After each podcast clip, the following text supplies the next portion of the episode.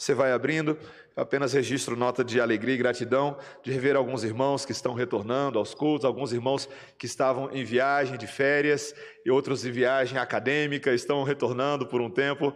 Bom ver o Erbson aqui, alegria. Muito bom ver os irmãos. Apocalipse, capítulo 13, versículos 1 a 10. E nessa manhã, peço que você preste bastante atenção nesse texto tão central no livro de Apocalipse e também central para o nosso entendimento da vida cristã. A palavra do Senhor diz assim: Vi emergir do mar uma besta que tinha dez chifres e sete cabeças, e sobre os chifres dez diademas, e sobre as cabeças nomes de blasfêmia. A besta que vi era semelhante a leopardo, com pés como de urso e boca como de leão. E deu-lhe o dragão o seu poder, o seu trono e grande autoridade. Então vi uma de suas cabeças como golpeada de morte, mas essa ferida mortal foi curada, e toda a terra se maravilhou seguindo a besta. E adoraram o dragão, porque deu a sua autoridade à besta. Também adoraram a besta, dizendo: Quem é semelhante à besta? Quem pode pelejar contra ela? Foi-lhe dada uma boca que proferia arrogâncias e blasfêmias, e autoridade para agir quarenta e dois meses. E abriu a boca em blasfêmias contra Deus, para lhe difamar o nome e difamar o tabernáculo, a saber, os que habitam no céu. Foi-lhe dado também que pelejasse contra os santos e os vencesse. Deu-se-lhe ainda autoridade sobre cada tribo, povo, língua e nação. E adorá-la-ão todos os que habitam sobre a terra, aqueles cujos nomes não foram escritos no livro da vida do Cordeiro, que foi morto desde a fundação do mundo. Se alguém tem ouvidos, ouça. Se alguém leva para cativeiro, para cativeiro vai. Se alguém matar a espada, necessário é que seja morto a espada. Aqui está a perseverança e a fidelidade dos santos. Essa é a palavra do Senhor. Vamos orar, irmãos. Senhor, esta é a tua palavra, que não deve ser evitada, ainda que diante de textos tão ah, envoltos em mistério e glória. Mas nós queremos, Senhor, nesta manhã, ouvir o Espírito Santo falando a nós, pronunciando verdades, trazendo vida e encorajando nossos corações no dia que se chama hoje e até o dia que Jesus voltar. Em nome de Jesus. Amém. Meus amados irmãos, bicho-papão. Você sabia que não é uma coisa só do Brasil? Bicho-papão é uma figura fictícia mundialmente conhecida. Todas as culturas têm uma, algum tipo de maneira tradicional que os pais ou responsáveis utilizam, às vezes, para tentar colocar um pouco de medo no coração das crianças, né, no sentido de tentar associar esses monstros à desobediência de uma criança, né, a uma ordem, um conselho do adulto, né? E aí na tradição popular, crianças não precisam ficar com medo, eu já vou desfazer, tá? Mas na tradição popular, é, as crianças mal educadas, elas têm que lidar porque o bicho-papão se esconde no armário, na gaveta, debaixo da cama, fica tentando assustar durante a noite. Mas crianças não precisam ficar preocupadas, tá bom? Porque bicho-papão desse jeito aqui não existe, tá? Então, fiquem tranquilas. Mas, curiosamente, bicho-papão é uma dessas gírias populares que a gente usa de forma muito simbólica para descrever ah, coisas que nos amedrontam. Figuras, talvez, ao longo da história, se a gente pensar em governantes, tiranos ou ideias e sistemas de ideia que colocam medo no coração das pessoas. E, particularmente para nós que somos crentes e amamos a palavra de Deus e nos sentimos um tanto confrontados com o mistério de Apocalipse, ao longo da história do cristianismo, uma dessas figuras, o bicho-papão para os crentes, é justamente o anticristo. O tal do anticristo. Chegamos no texto, meus irmãos, do tal do anticristo. E é muito importante, como eu vim falando desde as orações iniciais, que eu e você, em vez de evitarmos esse assunto, de falar assim, ah, rapaz, eu tenho medo desse negócio, pastor. Você vai falar disso agora de manhã? Eu cheguei na igreja para ser abençoado, vou sair daqui assustado? Não, meus irmãos. Nós chegamos aqui na igreja para lidar com a verdade da palavra de Deus, que é para todos nós. Jovens, crianças, velhos, homens, mulheres, livres, escravos em todas as partes do mundo. Essa é a palavra do Senhor. Esse é o mundo em que nós vivemos. E eu e você devemos ser capazes de olhar para a ação desse anticristo na história e ver como que a igreja não só será capaz de persistir, mas será verdadeiramente vitoriosa diante dos avanços dele, diante das ações dele e como que as ações dele entram dentro, estão dentro da soberania de Deus. Então, meus irmãos, tem quatro áreas que eu quero com os irmãos identificar nesse texto que são muito importantes para nós. Primeira coisa, vamos a partir do versículo 1 entender uh, que esse anticristo promove um levante político de governos. Então, a primeira coisa, veja comigo o versículo 1. Vi emergir do mar uma besta que tinha dez chifres e sete cabeças, e sobre os chifres dez diademas, e sobre as cabeças nomes de blasfêmia. Meus irmãos, o livro de Apocalipse, lembre, vamos lembrar, ele sempre vai contando a mesma história de forma cíclica, olhando por diferentes ângulos, olhando o que acontece no céu, olhando o que acontece na terra, olhando o que acontece em, diferentes momentos da história, mas ele está falando do mesmo período da história, que em particular, que agora ah, ah, inclui a primeira vinda de Cristo, a segunda vinda de Cristo, mas especialmente tudo o que acontece no interregno, no meio. E agora ele descreve essa besta que sai do mar. Nós já falamos que no livro de Apocalipse, o mar tem esse significado de caos, ele tem esse significado de coisas que abarcam e mostram a confusão desse mundo. Lá no capítulo 4, Deus está governando sobre esse mar. Mas agora nós vemos essa besta saindo do mar, representando um, um poder demonizado um poder que se levanta. E, e, aqui é interessante, meus irmãos, porque ainda que a gente saiba que o dragão, Satanás, em Apocalipse é descrito com esses dez chifres, sete cabeças, e sobre os chifres os diademas, essa besta agora também é descrita à semelhança do dragão ela carrega essa característica. Mas além disso, veja o versículo 2, ela tem uma característica animal. Olha o versículo 2. A besta que via era semelhante a leopardo, com pés como de urso e boca como de leão. E deu-lhe o dragão o seu poder, o seu trono e grande autoridade. Essa besta que recebe a autoridade do dragão, ela se assemelha muito, meus irmãos, àqueles animais que nós estudamos lá no livro de Daniel.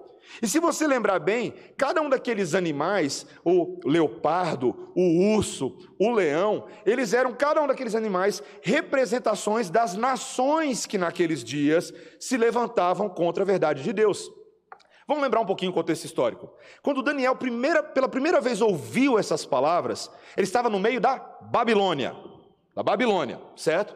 E aí, de repente, Deus agora lhe dá uma profecia dizendo: depois da Babilônia virá um reino que vai subjugar a Babilônia. E era o reino da Pérsia. Depois virá um outro reino que vai subjugar a Pérsia, era o reino da Grécia. E depois virá um outro reino que vai subjugar a Grécia, o reino de Roma. Ou seja, todas essas nações, elas se levantavam, cada uma delas, para tentar impor o seu domínio, impor o seu governo. Agora, olha quando a gente olha para essa figura, essa besta, essa besta é tudo isso junto. Ela tem leopardo nela, ela tem urso nela, ela tem leão. Meus irmãos, é como se a Bíblia claramente estivesse dizendo para a gente que antes mesmo da gente pensar no anticristo como um governante, como uma nação, como uma pessoa, antes de tudo isso, nós precisamos dizer que a besta representa um levante desse mundo, um levante político contra a verdade de Deus. E a gente não precisa ter medo de dizer isso. Meus irmãos, a, a, a gente quando fala assunto de política, é aqueles que alguns irmãos já olham para mim e falam assim, pastor, cuidado com o que você vai falar aí, hein? Cuidado, para você não me ofender politicamente. Meus irmãos, mas a gente não precisa ter medo de dizer que a política feita por homens que não pertencem ao Senhor, muitas vezes é contra o Senhor. Quando um, um, um, governante, um soberano, uma nação não reconhece na sua nação que ela só é nação por causa do, da soberania de Deus, do senhorio de Deus, provavelmente essa nação vai se voltar contra Deus. E hoje eu não vou entrar ainda na outra besta que vai vir lá na frente, mas claramente, meus irmãos, esse texto já está mostrando que existem sim movimentos institucionais, cosmovisões, ações políticas que se levantam contra Deus ao longo da história. E eu sei que você conhece a história, a gente não precisa fazer muita força para saber disso. Quantos impérios, Império Otomano, Império Nazista, impérios fascistas, impérios que claramente esses homens se levantaram para dizer: nós somos maiores do que Deus, nós somos a verdadeira Babel que aqueles lá de Gênesis, lá no início, não, constru... não conseguiram construir. Meus irmãos, é só você olhar, por exemplo, a título de exemplo, para o primeiro século da igreja, a maneira como o Império Romano verdadeiramente se levantou contra os padrões de Cristo Estava lendo a biografia de um homem, não vou entrar em todos os detalhes, mas um homem de Deus não tão conhecido. E eu fiquei impressionado como ele, ali naquele momento do Império Romano, ele vivendo com a sua família, dores profundas pela perseguição de um império que claramente em homens como Nero e tantos outros dizia: Nós não cremos na verdade. E meus irmãos, isso não deveria escandalizar ninguém. Sabe por quê? Porque a palavra de Deus já disse que seria assim há muito tempo. O Salmo de número 2, que é um desses salmos messiânicos tão famosos, ele nos lembra, por exemplo, lá, que o salmista coloca as palavras no, no Salmo, uh, Salmo 2, versículo 1: Por que se enfurecem as nações e os povos imaginam coisas vãs? Os reis da terra se levantam e os príncipes conspiram contra o Senhor e contra o seu ungido. Isso é lá nos dias de Davi. Mas também é um salmo profético, descrevendo que nós hoje lidaríamos com isso. Meus irmãos, não sejamos bobos. Não sejamos bobos. Na semana passada, quando eu estava ensinando aqui sobre a escola dominical, sobre Calvino e as marcas da vida cristã, ah, eu falei uma coisa que eu falei semana passada, escandalizou e eu falo hoje de novo, tá? Então escandalizo de novo. Ah, meus irmãos, nós devemos ser bons cidadãos e devemos votar bem. A gente tem que fazer isso. Mas deixa eu te fazer uma pergunta. Você realmente acha que a esperança desse mundo está na política? Eu vou repetir a pergunta. Você realmente acha que a esperança desse mundo está na política? Porque se você realmente acha isso, você vai cair do cavalo. Você vai se decepcionar. Os homens vão te frustrar, seja o que está eleito agora, seja o que está eleito depois. Vão te frustrar. Vão te frustrar. Porque só o Cristo pode governar o mundo perfeitamente. As forças desse mundo muitas vezes trabalham contra. E nós precisamos reconhecer isso, não para você deixar de votar, não para você deixar de ser um cidadão que faz a sua parte, mas para que você não se iluda com as motivações desse mundo caído. Essa era a primeira coisa que a gente tinha para ver. Princípios e forças que estão por trás dos movimentos políticos desse mundo. Segundo lugar, a gente tem que reconhecer agora que essa besta, esse anticristo, vai ter uma vantagem temporária sobre o povo de Deus. No versículo 5, veja o que ele diz sobre a ação desse anticristo. Foi-lhe dada uma boca que proferia arrogâncias e blasfêmias e autoridade para agir 42 meses. E abriu a boca em blasfêmias contra Deus, para lhe difamar o nome, difamar o tabernáculo, a saber os que habitam no céu. Foi-lhe dado também que pelejasse contra os santos e os vencesse. Deu-se-lhe ainda autoridade sobre cada tribo, povo, língua e nação. O texto continua, meus irmãos, nesses versículos 5 a 7, citando lá Daniel. Ele continua mostrando que aquela profecia que descrevia ali um tirano ou um sistema, era um sistema, um tirano perseguidor contra um povo de Deus. Como nós havíamos falado em Daniel, é um baixinho insolente, vocês lembram? Por quê? Porque havia ali a, as nações, haviam ali os chifres, mas de repente surge um chifre pequenininho, que fica maior do que todo mundo, fala mais alto que todo mundo, grita mais alto. Meus irmãos, é como se o texto estivesse falando para Daniel: Daniel, você está achando que Nabucodonosor é ruim? Se prepara. Se prepara que o trem vai ficar feio. O bicho papão que vem pela frente é maior. E meus irmãos, é interessante que na própria história da igreja, ou pelo menos na história do povo de Deus, você tem esse homem chamado Antíoco IV. Antíoco IV, ele, ele vive naquele período que a gente é chamado, é, chamado período intertestamentário, entre o primeiro, o Antigo Testamento e o Novo Testamento. Esse rei, que também se chamava de Epifânio, ou uh, Deus Manifesto, foi um homem que teve coragem de se levantar contra o povo de Deus. Ele profanou o templo com adoração pagã, o templo de Jerusalém. Ele tentou converter os judeus à cultura grega. Ele lutou contra todos os rebeldes macabeus nos últimos três anos e meio da sua vida. Era um homem que agia assim. Era um homem blasfemo, era um homem cuja boca difamava o povo de Deus. Então, meus irmãos, é tão interessante. Era alguém que verdadeiramente pelejou contra os crentes e prevaleceu. Só que o que é interessante, meus irmãos, é que aqui ah, João, o apóstolo, não está falando de Antíoco, como se esse anticristo já houvesse passado. Antíoco era apenas uma imagem do que o anticristo seria em escala global. Meus irmãos, há uma discussão aqui, e eu, eu vou decepcionar um pouco a igreja, porque eu não vou dar uma resposta final hoje, né? Todo mundo gostaria. Pastor, você está falando que o anticristo é uma pessoa ou é um governo? Meus irmãos, Eu não tenho essa resposta. Eu gostaria de virar hoje de manhã e falar assim: olha, eu tenho certeza absoluta que é uma pessoa que vai surgir tal. Mas o que nós sabemos, meus irmãos, é que esse anticristo, seja uma pessoa ou seja um governo, é alguém que vai concentrar os poderes do mal e vai ter uma influência perseguidora sobre toda a igreja. Os irmãos podem abrir a palavra do Senhor comigo em 2 Tessalonicenses, capítulo 2. É o texto que está ligado ao que nós estamos estudando.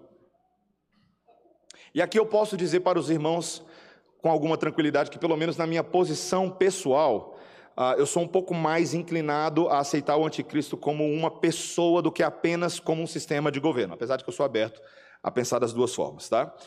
Mas por causa de 2 Tessalonicenses capítulo 2, e aqui o contexto que Paulo está explicando para a igreja, aquelas coisas que dizem respeito à vinda de Cristo, que Jesus virá, mas algumas coisas vão acontecer antes. E no capítulo 2, versículo 3, ele diz: Ninguém de nenhum modo vos engane, porque essas coisas, né, o dia do Senhor, não acontecerá sem que primeiro venha a apostasia e seja revelado o homem da iniquidade, o filho da perdição, o qual se opõe e se levanta contra tudo o que se chama Deus ou é objeto de culto, a ponto de assentar-se no santuário de Deus, ostentando-se como se fosse o próprio Deus. É curioso, né? O apóstolo Paulo, aqui nessa carta de Tessalonicenses, ainda no primeiro século da igreja, descreve uma pessoa, um homem de iniquidade, né, que é a nossa leitura natural do texto, é, tendar, é interpretar de fato como uma pessoa que se levantaria para ocupar o lugar de Deus, simbolicamente na pessoa do templo. Se Paulo está falando aqui, meus irmãos, de um anticristo no primeiro século ou de um anticristo futuro, nós não sabemos. Mas a verdade, meus irmãos, é que esse homem causaria um estardalhaço na vida da igreja e na vida do povo de Deus, porque ele seria um perseguidor blasfemo. Vamos pensar um pouquinho no que ele vai fazer. Pensa só, meus irmãos, quantas perseguições na história da igreja se levantam por homens que se acham o máximo? Para para pensar nisso. Como que os crentes já sofreram nesse mundo? Você conhece a história do sofrimento do povo de Deus? Para para pensar na Ásia Menor, ali naquele primeiro século, aquelas igrejas, Pérgamo, Esmirna, Laodiceia, Filadélfia, quantas delas foram ameaçadas por autoridades locais de que elas seriam exterminadas, essas igrejas seriam mortas, as famílias seriam exterminadas se elas se recusassem, por exemplo, a adorar os imperadores romanos. Meus irmãos, é, é como se o texto estivesse falando: olha, a gente sabe que entre a primeira vinda de Cristo e a segunda vinda de Cristo há um período de perseguição, de oposição satânica. Vez por outra, nos sermões, eu cito ah, o site da, da missão da agência Portas Abertas. Eu, eu tenho tentado, ao longo dos anos, acompanhar um pouco a situação da igreja perseguida no mundo, meus irmãos. E sabe de uma coisa? Eu acompanho já há alguns anos. Eu posso falar uma coisa para os irmãos não está melhorando. Não está melhorando. Na verdade, está piorando. Quando você olha assim para a situação da igreja na China, quando você olha para a igreja na Coreia, quando você olha para a igreja no leste europeu, conversando com o missionário Marcos Vinícius, ouvindo os relatórios dele sobre a situação do Kirguistão, está feio o negócio, meus irmãos. Quando você acha. Meus irmãos, tem agente da KGB infiltrado em igreja se passando por irmão para tentar pegar pastor. É nesse nível. Já imaginou? Eu pregando aqui com medo, que eu não sei se tem um, um agente do governo para tentar me pegar no pulo do que eu estou falando. Já imaginou? Imagina a atenção, meus irmãos. Isso nos deveria levar a nos compadecer e orar imediatamente pelos nossos irmãos, pelos nossos irmãos missionários, por todos aqueles que nesse momento, não só missionários, mas igrejas espalhadas no mundo que estão verdadeiramente penando, meus irmãos. Às vezes a gente pensa, para a gente adorar é fácil, mas imagina para eles. Não tem liberdade de culto, tem pressão governamental. Ainda bem, meus irmãos, que o texto nos diz que, ainda que muitos vão enfrentar o martírio, se necessário, mas tem um detalhe no texto que eu quero que você volte lá em Apocalipse, volta lá em Apocalipse capítulo 13. Um detalhe importante, está no versículo 5 que a gente leu. Ele diz: Foi-lhe dada uma boca que proferia arrogâncias e blasfêmias e autoridade para agir 42 meses. Isso aqui seria mais ou menos equivalente a três anos e meio. Mas o reverendo Quaresma já explicou, e eu também em outros sermões, que esse período é um período simbólico. É um período em que ah, Deus, em vez de permitir que por sete anos de perfeição esse sofrimento se estenda, Ele vai cortar pela metade. Tem data de validade, vai expirar. O anticristo não vai agir para sempre dessa forma, meus irmãos. Graças a Deus que o nosso consolo está no fato de que Deus coloca rédeas nele, Deus limita o seu tempo de ação. E enquanto isso, nós devemos aguardar pacientemente no Senhor. Terceiro lugar, meus irmãos, não só reconhecer ah, os sofrimentos, não só reconhecer ah, verdadeiramente o levante político que há nesse mundo, mas reconhecer, em terceiro lugar, a tentativa, presta atenção no que eu vou falar, a tentativa de Satanás de emular uma trindade satânica. Esse ponto talvez seja um dos pontos mais importantes do meu sermão nessa manhã. Meus irmãos, aqui no capítulo 13, a gente é introduzido a, a, não só a Satanás, mas dois cúmplices do mal de Satanás. Esse aí no capítulo 13, versículo 1 a 10, é a besta do mar. E logo em sequência, o reverendo Quaresma vai pregar para a gente sobre a besta da terra, que começa no versículo 11. E você vai perceber, meu irmão, minha irmã, que esses três juntos, o dragão, a besta do mar e a besta da terra, certo? Três, eles formam uma espécie de trindade às avessas. E o que é interessante é que agora ele vai mostrar justamente, isso não é à toa, tá? Não é, não tirei da minha cabeça. É que a relação entre esse dragão e a primeira besta é uma imitação bem perversa de Deus Pai e de Deus Filho. Olha o versículo 3 e 4 comigo.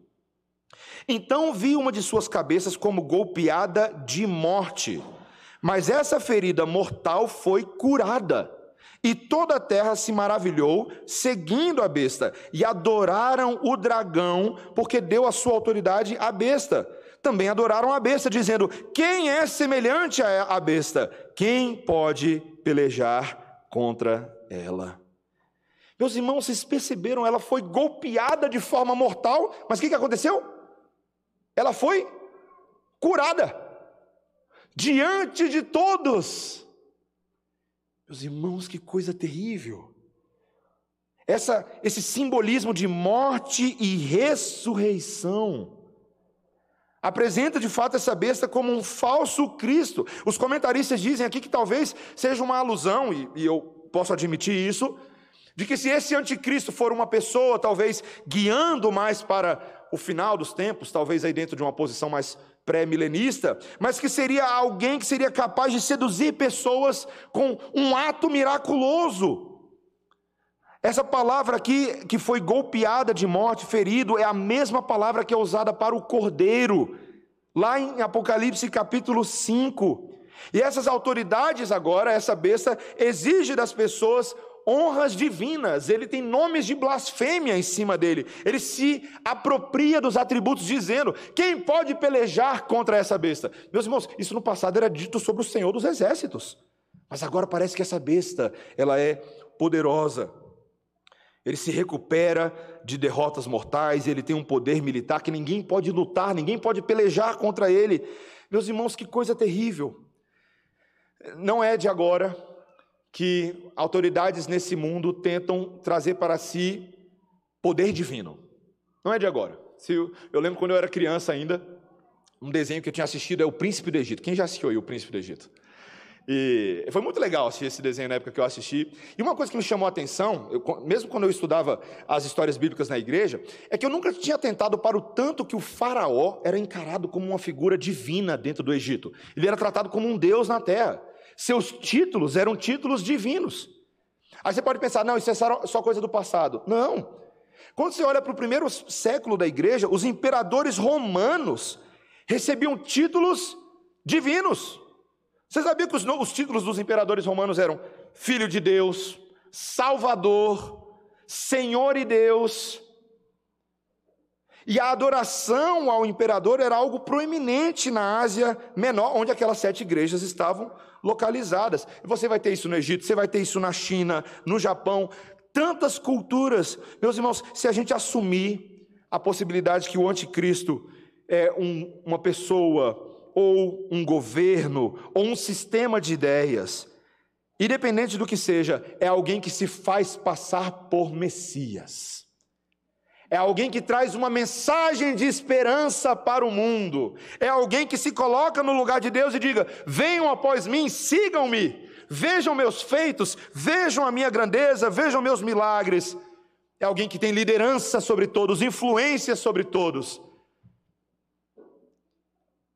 E lá, naquele texto que a gente já leu, de 2 Tessalonicenses, não precisa abrir lá, mas ele vai dizer no versículo 9 do capítulo 2: O aparecimento do iníquo é segundo a eficácia de Satanás, com todo o poder, sinais, prodígios de mentira, com todo engano da injustiça aos que perecem, porque não acolheram o amor da verdade para serem salvos. É por esse motivo, pois, que Deus lhes manda a operação do erro, presta atenção, para darem crédito à mentira, a fim de serem julgados todos quantos não deram crédito à verdade. Antes, pelo contrário, deleitaram-se com a injustiça. Meus irmãos, vocês já pararam para pensar como as pessoas ficam impressionadas com poder hoje em dia? Eu, eu vou fazer um comentário que vai, vai, ser contra mim. Eu gosto muito de Olimpíadas, não falei semana passada? Vou falar hoje à noite de novo. De novo. É, Olimpíada tem um negócio meio maluco, né? A gente fica tão feliz quando uma pessoa ganha uma medalha de ouro. A Rebeca Andrade ganhou medalha da ginástica essa madrugada. Todo mundo, ah, que legal, medalha de ouro na ginástica feminina. Só que rapidamente o que, que as pessoas fazem? Pegam uma menina simples, uma ginasta, e elevam ela ao máximo, não é? E o que, que você começa a ver no Instagram, no Twitter, nas mídias sociais? Ó, oh! Nossa divina! Gente, não vou citar a emissora, mas estavam chamando elas de deusa do ébano. Para com isso! Que deusa do ébano? Que coisa vergonhosa. Meus irmãos, as pessoas são seduzidas por celebridades, são seduzidas por ideias. Elas vão comprando o sistema desse mundo e se permitindo serem secularizadas, mundanizadas. Me lembro uma vez conversando com um casal, ainda no meu primeiro ano de ordenação pastoral, e um casal de pais tinha um filho adolescente e eles vieram falar, pastor, estavam desesperados, nos ajude, por favor porque o nosso filho não quer mais saber de vir à igreja, não quer mais saber de ah, cantar, de ler a Bíblia, não quer fazer nada disso. E a frase que eles falaram para mim, que me marcou, foi a seguinte: Nós não sabemos onde nós erramos. Aí eu falei assim: Me descreve a vida desse menino, me descreve. E meus irmãos, a descrição era de um menino que vinha aos domingos à igreja, mas vivia a sua vida como um ímpio, de forma secular, mundanizado Pais, mães, não sejam bobos. O seu filho às vezes parece santo na sua frente, mas por trás ele está vendo coisa na internet que não merece, seguindo gente que não vale a pena, se seduzindo pelos ídolos desse mundo. Pais, sejam criteriosos. Perguntem para o seu filho o que, que ele está vendo, o que, que ele está ouvindo. Não se, se escandalizem quando de repente ele se revelar com alguém assim que é um radical. Porque às vezes no domingo ele está ouvindo por 30 minutos o sermão, mas durante a semana tem outros pregadores falando no ouvido dele lá. Nosso mundo é difícil. Meus irmãos, como é difícil ajudar as mulheres a não serem feministas. Porque tem muita influenciadora nesse mundo tentando forçar a cabeça delas com valores que não são os valores da palavra de Deus. Como é difícil levar os homens a entenderem que eles não devem ser folgados, que eles não devem ser frouxos, porque está cheio de homem frouxo e folgado nesse mundo, dando ideia para todo mundo. Eu mesmo Débora, essa semana, a gente lidou com uma situação aí. Fomos comprar um negócio e veio lá o cara ajudar a gente a comprar. Eu pensando na minha rapaz, a gente está precisando de homem nesse mundo. Está precisando de homem nesse mundo. Meus irmãos, não sejamos tolos. O anticristo tem um poder de sedução. Está tão claro na palavra de Deus. E nós devemos ser pessoas capazes de discernir o espírito do anticristo nesse mundo, como João falou em 1 João capítulo 4. Discernir, julgar, entender, falar, conversar sobre as ideias que estão nesse mundo. E o próprio Senhor Jesus Cristo nos alertou sobre isso em Mateus 24, 23, quando ele disse: Se alguém vos disser, eis aqui o Cristo, ou ei-lo ali, não acrediteis Porque surgirão falsos cristos e falsos profetas, operando grandes sinais e prodígios para enganar, se possível, os próprios eleitos. Vede que vos tenho predito. Portanto, se vos disserem, eis que ele está no deserto, não saiais, ou ele no interior da casa, não acrediteis.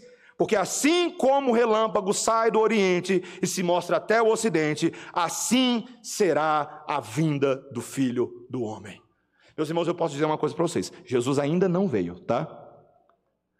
Não tem Cristos nesse mundo. O Cristo ainda não veio, mas ele virá. Ele virá. E nós fechamos o nosso sermão nessa manhã com a esperança de reconhecer e adorar apenas o Senhor e perseverar com fidelidade. Esse é o nosso último ponto. Olha o versículo 8, veja comigo. E adorá-la-ão todos os que habitam sobre a terra, aqueles cujos nomes não foram escritos no livro da vida do Cordeiro, que foi morto desde a fundação do mundo. Se alguém tem ouvidos, ouça. Se alguém leva para cativeiro, para cativeiro vai. Se alguém matar a espada, necessário que seja morto a espada. Aqui está a perseverança e a fidelidade dos santos.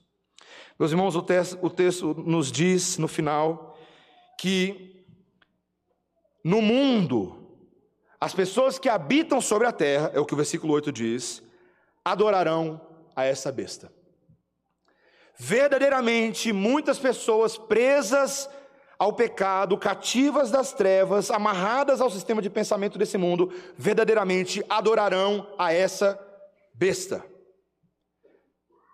Mas há uma esperança no texto. Os que vão adorar são aqueles cujos nomes não foram escritos no livro da vida do Cordeiro, que foi morto desde a fundação do mundo. O texto nos lembra que haverá um grupo de pessoas, um remanescente, que não vai adorar.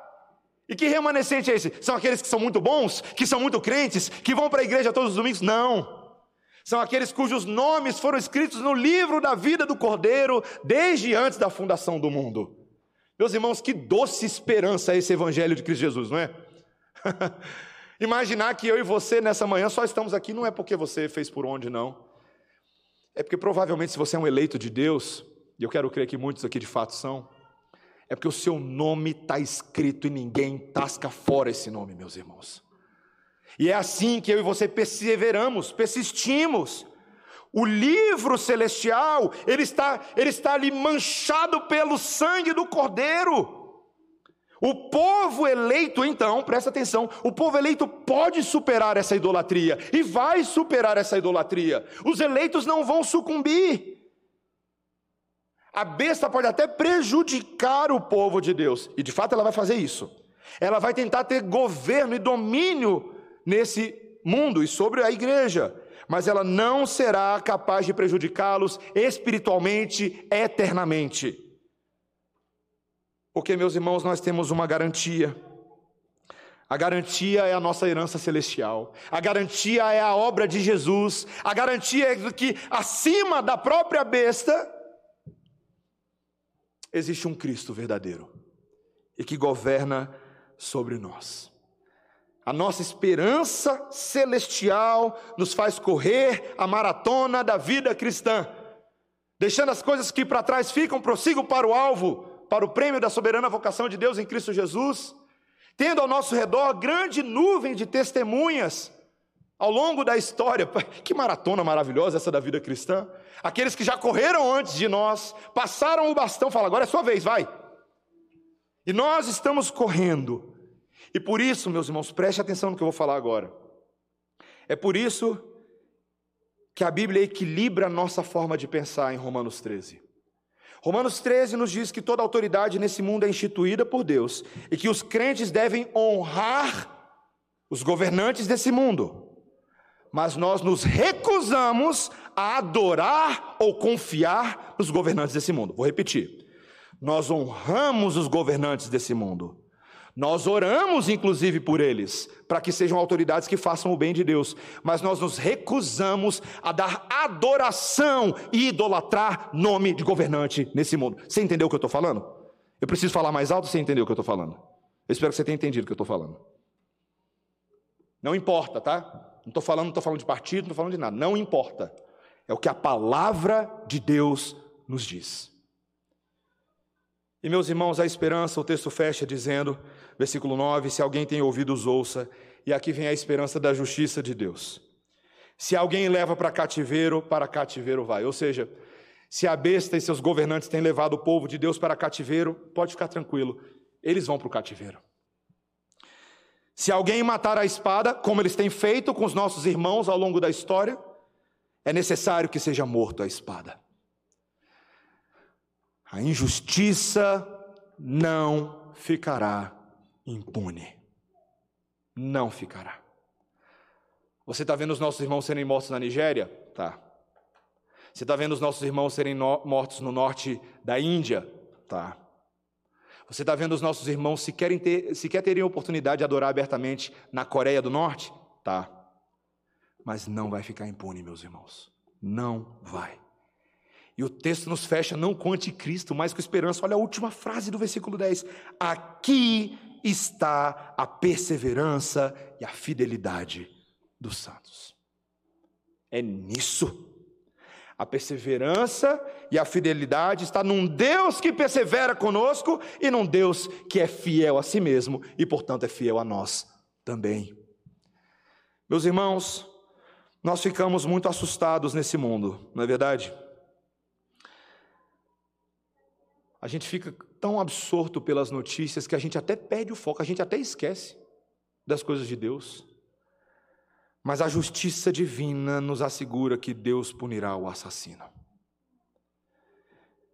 Nesse tempo de perseguição que nós estamos passando, ser fiel a Cristo pode sim resultar em prisão e até na execução. Eu sei que eu sou bem passível de sofrer alguma coisa pelas próprias coisas que eu estou falando aqui agora de manhã. Alguns crentes serão feridos, outros serão mortos mas nenhum dano verdadeiro acontecerá a cada um de nós. E eu quero dizer uma coisa para encorajar você nessa manhã. Eu fecho meu sermão com isso, tá? É, tempos de grande perseguição, meus irmãos, na verdade, são uma oportunidade maravilhosa de Deus para nós. Não é para a gente se intimidar, não é para a gente se encolher, mas são oportunidades de crescimento espiritual. Deus ele é tão irônico conosco que às vezes ele manda as maiores provações para que a gente se torne mais crente do que a gente era antes. É a oportunidade de nos agarrarmos ao Senhor, de orarmos mais, de lermos mais a Bíblia, de dependermos mais dos nossos irmãos. Meus irmãos, não caia na armadilha de Satanás de se afastar de Deus quando os tempos difíceis vierem. Não faça isso. É o oposto, na verdade. Esses momentos difíceis são oportunidades de se experimentar o poder, a alegria, a esperança de Deus. Você crê nisso, meu irmão?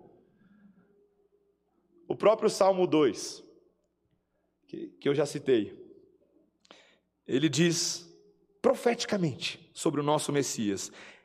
Versículo 6, Salmo 2: Eu, porém, constituí o meu rei sobre o meu santo monte Sião proclamarei o decreto do Senhor. Ele me disse: Tu és meu filho, eu hoje te gerei.